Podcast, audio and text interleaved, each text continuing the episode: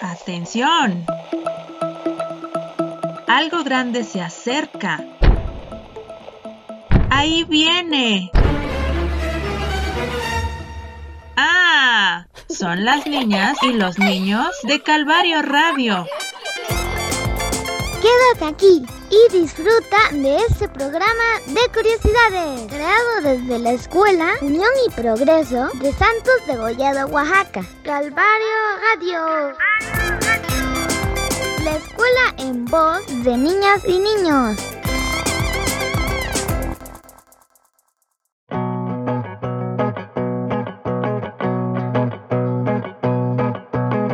Hola niños y niñas, familias y seguidores de Calvario Radio. Soy la maestra Lulú y les doy la bienvenida a la segunda parte de nuestro especial de la Revolución Mexicana. Hoy hay casa llena, porque no somos dos, sino cuatro docentes en locución. Claro, ustedes ya me conocen, soy el maestro Quique, y como dice la compañera Lulú, tanto yo como las maestras Olimpia y Nancy les estaremos acompañando en esta aventura revolucionaria, en la que platicaremos sobre cómo nuestra comunidad de Santos de Gollado fue testigo y partícipe de este movimiento histórico. Pero antes, voy a saludar a nuestra directora Nancy, que para arrancar con la alegría que nos caracteriza, nos va a presentar algo impresionante. ¿De qué se trata, maestra? Hola compañero, así es, pues se trata de uno de nuestros talentos de grupo. Para que se despierten, bailen y se emocionen por nuestra historia nacional, nuestro alumno Leonardo llega al escenario de Calvario Radio para interpretar una canción típica de la época revolucionaria. ¿Se imaginan cuál es? Que Leo nos diga. Que nos diga. Vamos contigo, Leo.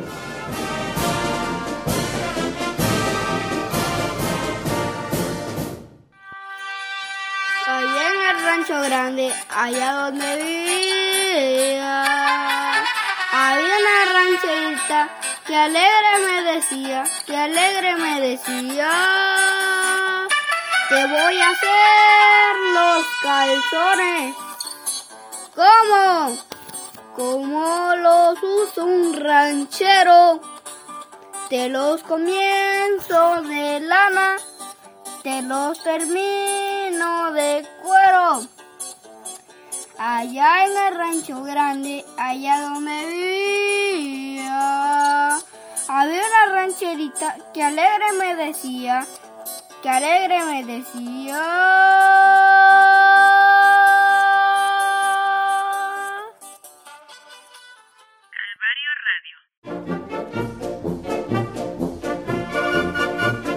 Bravo, Leo, bravo. Y ya sé que no les he saludado, pero como ya saben, soy la maestra Olimpia y estoy muy contenta de escuchar todo el talento y la creatividad que hay en nuestros salones. No había mejor manera de iniciar este programa que con Leo presentando tan maravillosamente este número musical.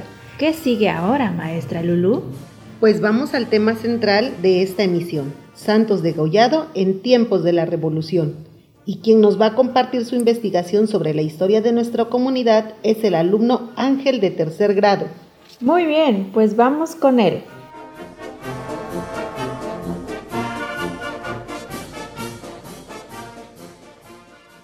Hola, me llamo Ángel Ramírez. Les voy a contar sobre la historia de mi comunidad, Santos de Gollado. Era un barrio que se llamaba Barrio del Calvario porque venían a celebrar la Semana Santa. Anteriormente era una cruz y la agencia los gestionaron, los del barrio de abajo.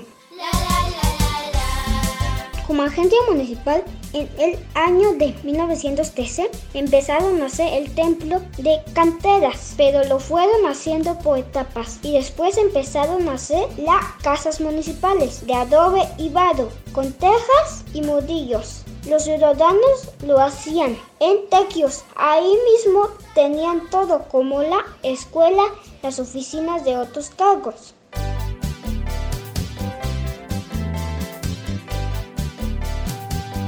En 1966 empezaron a hacer la agencia de material moderno y en el año 2012 fue cuando se inició la obra del parque. Antes era un terreno desinvadido. Lo fueron haciendo por etapa. Así es como tenemos el parque. En el 2015 se terminó la obra. La comunidad se llama Santos de en honor a un héroe.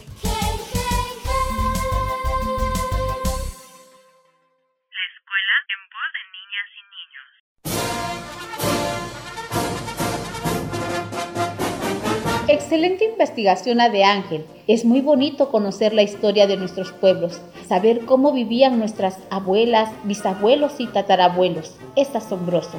Incluso podrían contarnos cómo fue que se fundaron las comunidades que ahora habitamos. Y es justamente nuestro reportero Vladimir quien nos comparte algunos datos curiosos sobre la fundación de Santos de Gollado. Les invito a conocer sobre este tema con Vladimir.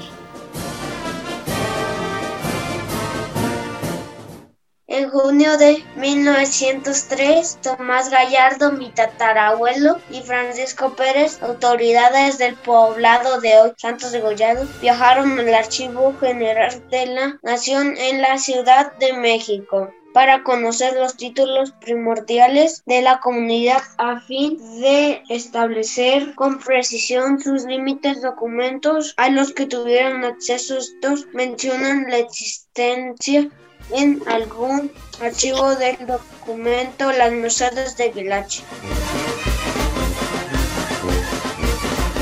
De acuerdo a la historia oficial, la actual localidad de Santos de Gollado fue originalmente un barrio de Guilache según el decreto número 17 expedido por el entonces gobernador Miguel Bolaños Cacho. En su artículo 1 se erige en, en agencia municipal el barrio nombrado Gelache Bajo, perteneciente al pueblo de San Juan Gelache del distrito de Etla. Artículo 2. Un nuevo pueblo Evara en lo sucesivo el nombre de Gelache de Santos Degollado este decreto es de 30 de octubre de 1912 y comienza a regir a partir del 1 de enero de 1913. Y acá están las imágenes, el decreto, el bastón y la foto de Don Santos de Gollado, el privado de la agencia el panteón, la iglesia, el tanque de agua cuando se iba construyendo la agencia, la iglesia, el decreto. Es todo. Gracias.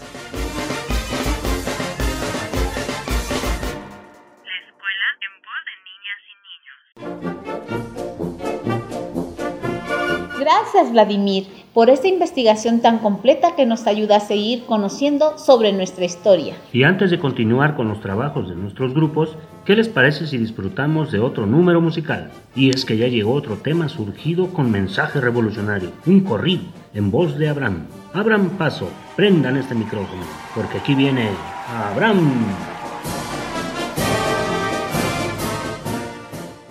Hola, mi nombre es Abraham Acevedo Soriano. Hoy les voy a leer un corrido que se llama Tierra y Libertad.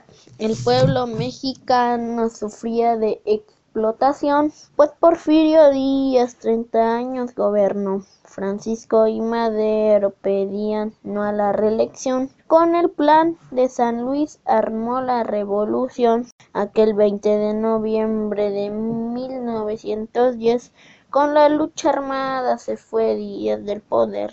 Tierra, tierra, tierra y libertad. Ocho horas de trabajo, mejor condición social, sufragio efectivo, no a la reelección. Es lo que pedía toda la nación. Mejores salarios, no más explotación. Y todos gritemos viva la revolución. El gobierno de Madero no cumplió lo que pactó. Y el pueblo enojado en armas se levantó. Emiliano Zapata pedía tierra y libertad. Y Francisco Villa apoyaba este ideal. Venustiano Carranza a México cumplió y el 5 de febrero promulgó la Constitución. Tierra, tierra, tierra y libertad. Ocho horas de trabajo, mejor condición social, sufragio efectivo, no a la reelección, es lo que pedía toda la nación, mejores salarios, no más explotación, y todos gritemos, viva la revolución. Gracias Abraham por este corrido, que por cierto, los corridos son canciones cuyas letras siempre llevan una historia, un mensaje y se popularizaron en la época de la Revolución, justamente para contar sobre las batallas, triunfos, derrotas o personajes emblemáticos. Además, este tipo de composiciones continúan vigentes en la actualidad como parte de la identidad mexicana. Estupendo. Ya que escuchamos un número musical, vamos a continuar escuchando datos muy interesantes sobre nuestra historia.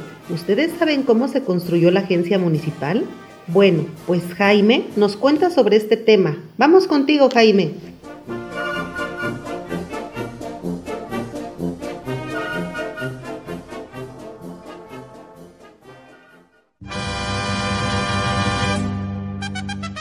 Buenos días compañeros y público en general. Hoy les voy a hablar sobre el cómo se construyó la agencia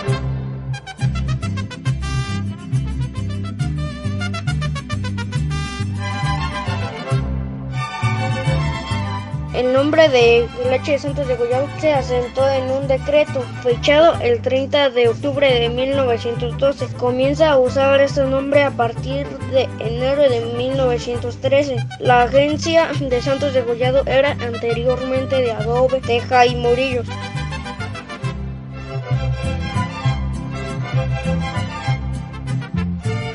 Alrededor de 1963, en una reunión, decidieron construir una agencia de concreto a base de cooperación, tequios y gestiones, ya que el gobierno apoyaba con varilla y cemento.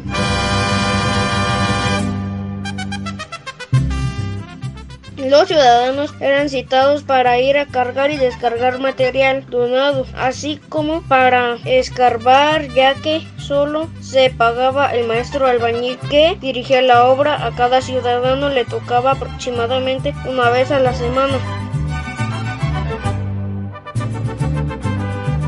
La construcción se llevó aproximadamente de 12 a 15 años. Se nombró un comité de obra para gestionar los apoyos del gobierno.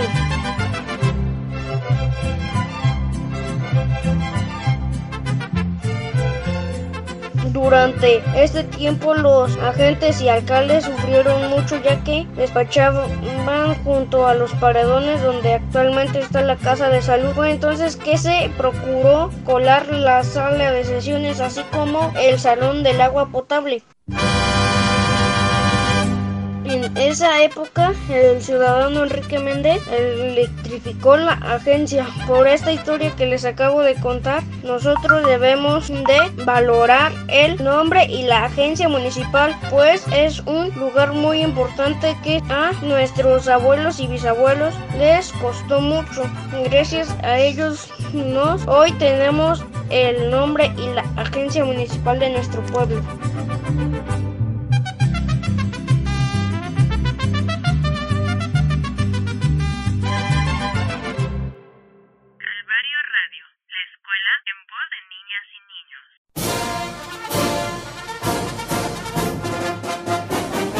Esta increíble cápsula de Jaime es una clara muestra de cómo la organización comunitaria hace posible que ahora todos y todas habitemos estos suelos tan lindos y generosos.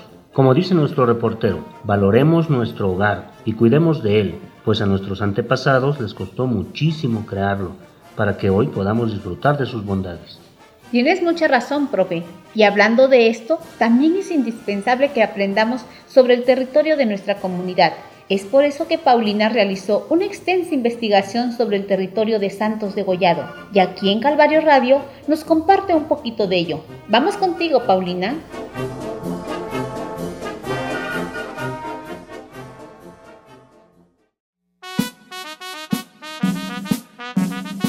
La diferencia entre las dos localidades se da a partir de 1930, durante la época revolucionaria. Los ejércitos serranos quemaron los archivos del pueblo, con la cual buena parte de la documentación sobre la historia de santos degollados se perdió. El territorio. Sus colindancias son al este, colinda con su cabecera municipal, San Juan Bautista Guelache. Al sur, San Miguel Ecla. Al oeste, Asunción Ecla. Al norte, con Ejido de Santa Marta Ecla. Al noroeste, con San Juan del Estado. 3.232 hectáreas conforman el área comunal de nuestro pueblo.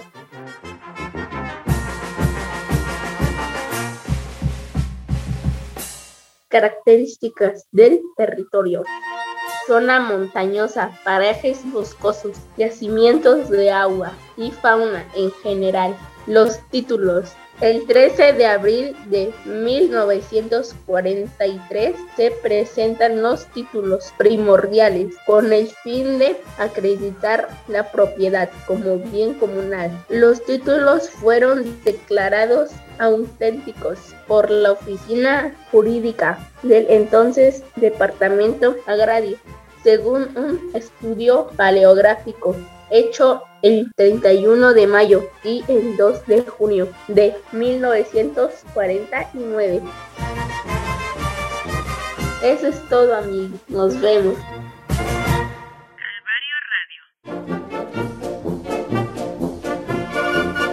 Excelente Pau, muchas gracias. Y antes de pasar a otras de estas intervenciones artísticas que tanto nos gustan, ¿qué les parece si nos enlazamos con Andrea, que nos va a hablar de cómo y cuándo se instaló en Santos de Gollado el agua potable. Órale, y es que, por muy increíble que parezca, en las comunidades no siempre se ha gozado de servicios básicos como luz eléctrica, agua potable, drenaje y otros más. Ahora hasta internet y servicios de telefonía tenemos. Si no en nuestras casas, sí en algunos negocios o comunidades vecinas. Pues vamos entonces a escuchar este reportaje que te va a dejar con la boca abierta. Te escuchamos, Andrea.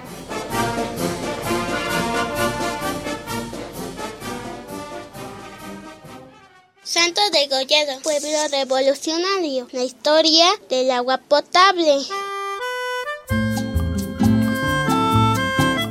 ¿Cómo hacían las personas cuando no había agua potable? En aquellos tiempos se acarreaba agua con cubetas de zanjas más cercanas. Las personas tenían pozos y lo llenaban con agua de las zanjas, la ocupaban para cocinar, para dar agua a los animales y para los más indispensables. Sin agua potable era difícil la vida ya que costaba mucho trabajo traer a casa.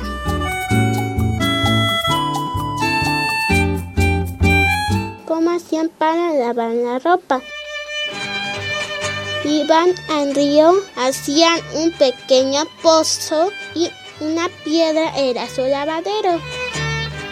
Ahí viene el agua por la barranca y se me moja mi burra blanca. Porque surgió la idea de traer el agua potable. Llegaron promotores promotores de gobierno estatal a ofrecer un programa que haría que llegara en servicio a las casas. Que dijo en pueblo, como se es costumbre, hasta las fechas cuando la propuesta se llevó a la asamblea, varios ciudadanos del pueblo estuvieron en desacuerdo con la obra. ¿Cómo fue que decidieron hacer la obra?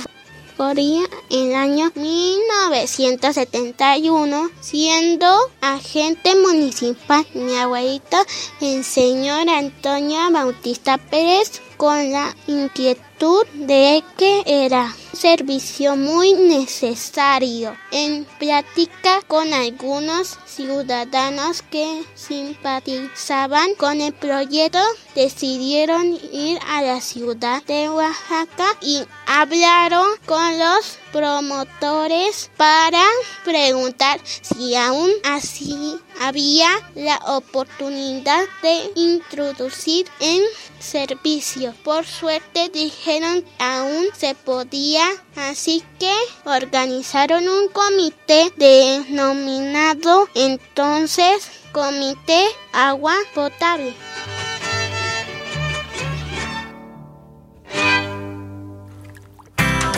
Cuando dio inicio la obra el 1 de octubre de 1971. ¿Cuántos metros lineales se escarbaron? 4.464 metros de excavación. ¿Cuándo fue inaugurada la obra y por quién se inauguró en 20 de abril de 1972 por el entonces gobernador interno del estado de Oaxaca, licenciado Fernando Gómez Sandoval. Gracias por escuchar mi propuesta de la historia del agua potable. Gracias. Agua fresca para la hora de la siesta. Agua de pozo para salpicarte un poco. La escuela en voz de niñas y niños.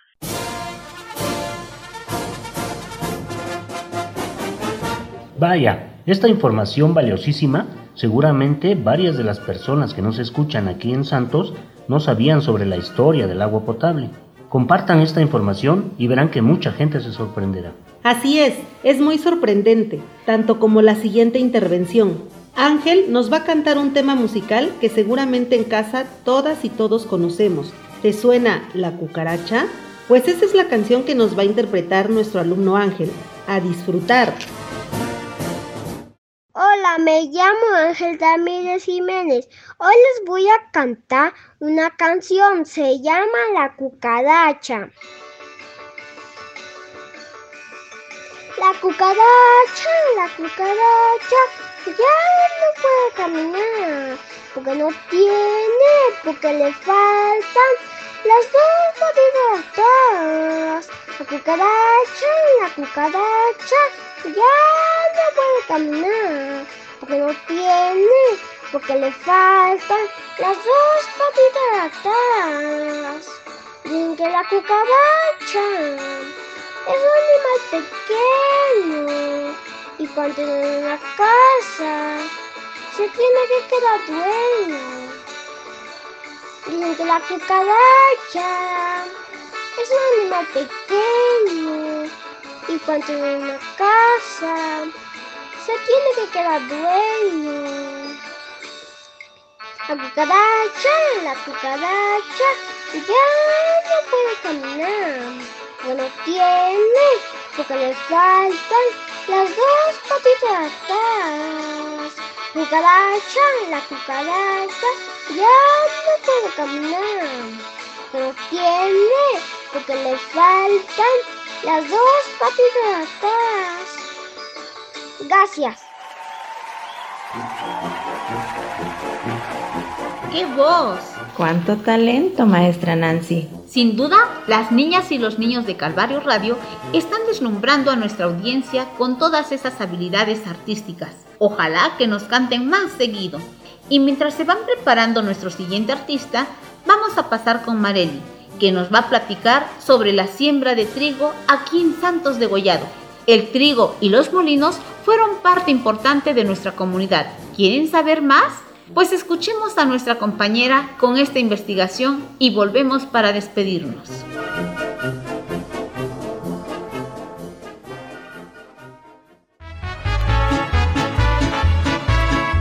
Mi nombre es Marely Lady Burgoa Guzmán. Curso en sexto grado en investigaciones sobre la siembra del trigo en Santos de Gollado. Los molinos de trigo el dueño se llamaba Don Gilberto. Hubo dos molinos en el pueblo. Los molinos eran de piedra y tenían una altura de 6 metros. El funcionamiento de los molinos. Primero se dejaba acumular un poco de agua. Después cuando soltaba y giraba, gracias a la corriente continua, se lograba empujar la piedra para hacer funcionar el molino. La harina de trigo. Después de separar el tallo y las hojas de la semilla, la semilla se pasaba por otros molinos donde se convertía en harina, la cual todavía se tenía de colar o terminar para obtener una harina más suave. Esta harina se utiliza para hacer el delicioso pan, mollete amarillo o manteca.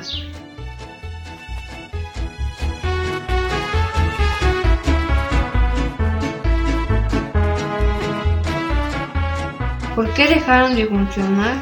Por la guerra. La revolución mexicana había empezado en otros rincones del país. Muchas peleas, incendios, robos, amenazas y la población porque tampoco había una autoridad que hiciera cumplir las leyes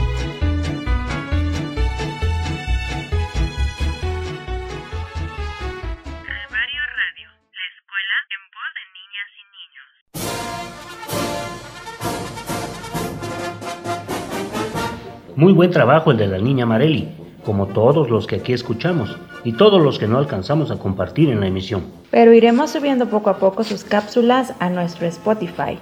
Lamentablemente nuestro programa es muy pequeño y ustedes tienen mucho para contarnos. Y ya nos despedimos, pero eso sí, con broche de oro. Claro, porque cerramos este especial con una de las figuras más emblemáticas e importantes del movimiento revolucionario en nuestro país, las mujeres, las Adelitas. ¿Quiénes fueron? ¿Han escuchado la canción en su honor? Pues Janet, Dania y Carla han preparado un número sin igual. Las vamos a escuchar mientras aquí te decimos... ¡Hasta la próxima!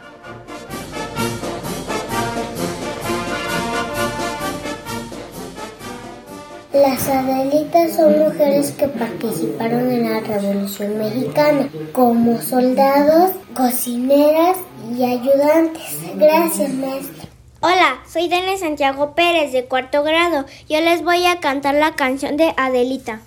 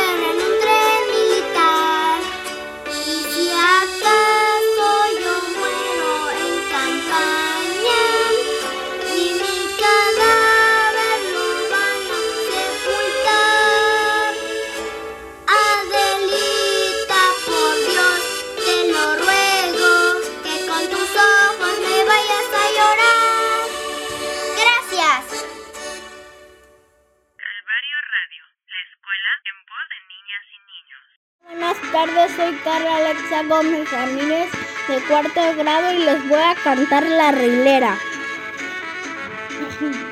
Yo soy reilera, tengo a mi Juan. Él es mi encanto, yo soy su querer. Cuando me dicen que ya se va el tren, adiós mi reilera, ya se va tu Juan. Tengo mi par de pistolas con sus cachas de marfil para agarrarme a balazos con los del ferrocarril. Yo soy relera, tengo a mi Juan. Eres mi encanto, yo soy su querer. Cuando me dicen que ya se va el tren, adiós mi relera, ya se va tu Juan. Un par de pistolas con su parque muy cabal. Una para mi querida y otra para mi rival. Yo soy relera, tengo a mi Juan. Él es mi encanto, yo soy su querer. Cuando me dicen que ya se va el tren, adiós mi reglera, ya se va tu Juan. Porque si me ves con botas, piensas que soy Melita. Soy un pobre guerrerito del ferrocarril central. Yo soy relera, tengo mi Juan. Él es mi encanto, yo soy su querer.